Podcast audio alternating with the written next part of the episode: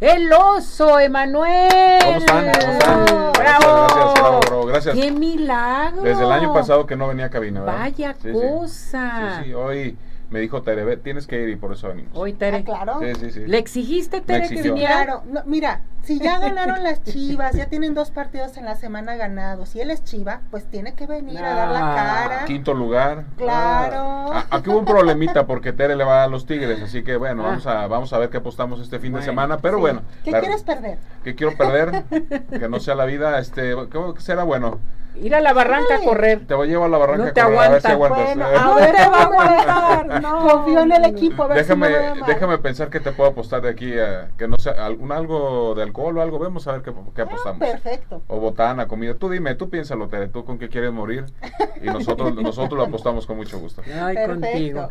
Así ¿Qué será. tenemos? Vámonos ¿Qué con tenemos? deportes. Vamos con la información. Primero hay que hablar, y bueno, ya que decíamos de los Tigres, los Tigres vinieron a Guadalajara y le ganaron a los rojinegros del Atlas, este Atlas que no ha caminado en los últimos, en las últimas jornadas, le costó trabajo. En el papel me parece que todos sabíamos que Tigres le iba a ganar al Atlas, pero no de esa forma tan sencilla que lo hizo. Y bueno, el Atlas, el Atlas una derrota más, hay que decirlo, 1 por 0 la anotación. No vino Guiñac, fue la buena noticia. Por ahí hay que decirlo que estamos recuperando a un equipo interesante de la liga, de los que más invierte los Tigres, y bueno, será el próximo rival del Guadalajara. Y pues ahí está una, un penal fallado para Tigres, todo el dominio y toda gente, toda aquella gente que se moría por el bicampeonato y por el Atlas, pues ya no va al estadio, ¿eh? ya, No, ya no. se está acabando, se está muriendo la flor de los rojinegros del Atlas y porque no se están dando los resultados. Por eso se dice que en las buenas y en las malas, pero los aficionados del Atlas no están respondiendo. Las Chivas visitaron Ceú, un partido que todos lo pronosticaban para un empate, pero ganaron a Chivas.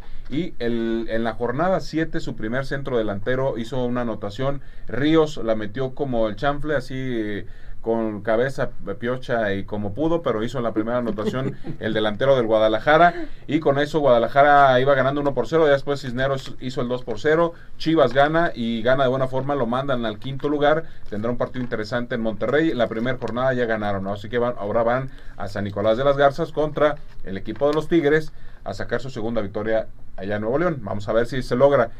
Y se decía, ay, se me pongo a leer porque las Águilas del América, a las Águilas del América ganaron también al Tijuana dos goles por uno, una victoria interesante para las Águilas que los tiene en cuarto lugar también de la tabla. Y ahí está caminando este equipo de las Águilas también dando dando buenas sensaciones. En la jornada 3 querían correr al entrenador, hoy ya se habla de que el equipo de las Águilas del América está para ser líder general del torneo y muchas cosas más. Barbaridades que dicen los que le van a las Águilas del América, así como Ceci. Así que está Yes. el equipo caminando de buena forma. Esta semana, mañana hay Champions League. Hay que hablar de la Champions League porque mañana hay un partido muy interesante. El actual campeón del torneo, Real Madrid, enfrenta a Liverpool.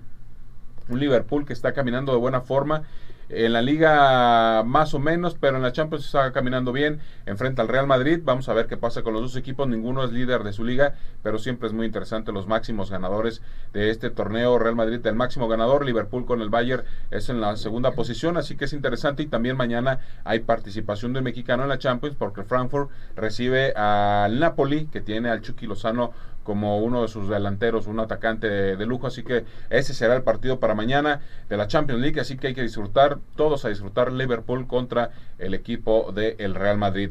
En otra información hay que hablar de lucha libre, hay que hablar de lucha Vamos libre, con la lucha libre. porque a partir de la madrugada de hoy 18 luchadores mexicanos se van a Japón Ah. para un evento que se llama Fantastic Manía. Padre. Prácticamente es un mes que los mejores exponentes de la lucha libre mexicana del Consejo Mundial de Lucha Libre se van a una gira a Japón, a las mejores ciudades, son- ocho ciudades las que visita esta gira de Fantastic Manía destacando la participación del místico, el místico que regresa como místico, antes era carístico, había perdido el nombre por haber salido de la empresa, se lo regresaron ya como tal, ya es místico, y va a regresar con este nombre a Japón. Dos años hubo que no pudieron viajar por el tema famoso de la pandemia, así que hoy estará místico, el cavernario, volador, titán, todos esos luchadores, último guerrero, estarán participando en la Fantastic Manía, así que interesante la Pero información. imagínate qué padre, o sea, tanto tardaron y luego irte a Japón. De repente ir a- para un lu- luchador mexicano, uno de los mayores logros es viajar a Japón. Sí. Porque en Japón son denominados como maestros, o sea, todo el público se refiere a ellos como maestros.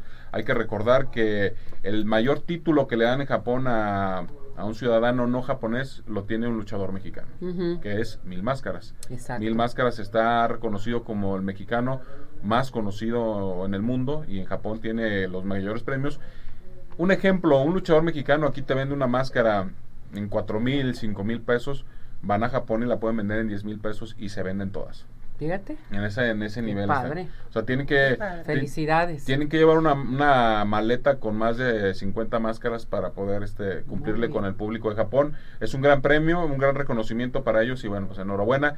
Para dos luchadores tapatíos que van ahí, que son, son conocidos, que prácticamente son de la casa, que es Titán y el Bárbaro Cavernario, que Pues muchas son, son felicidades. felicidades para ellos, porque son, es un, un gran reconocimiento. Titán prácticamente ya vive en Japón, ha sido un luchador que, que lo han llevado mucho. Tú conoces la historia, después te platicaré para no destapar refrescos, pero su papá es un, una- un personaje muy conocido por, por, por todo el público y muy querido. Y bueno, ahí está Titán que ha empezado desde abajo y hoy es reconocido, a nivel mundial. Totalmente. Muy bien.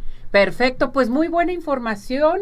Completa. Qué bueno. Felicidades. Gracias. Gracias, gracias. ¿Dónde te encontramos? Me puedes encontrar a través de las redes sociales. Tenemos ahorita un TikTok que se llama Emanueloso, tal, tal cual. Manueloso. muy trabajado, que tiene mucha aceptación con historias de lucha libre. Y mi canal de YouTube está también muy interesante. Los invitamos a que se unan a él, Emanuel Cedillo, tal cual, donde tenemos historias de luchadores. Ándele pues. Muchas gracias, Perfecto. Oso. Qué bueno que viniste. Muy bien.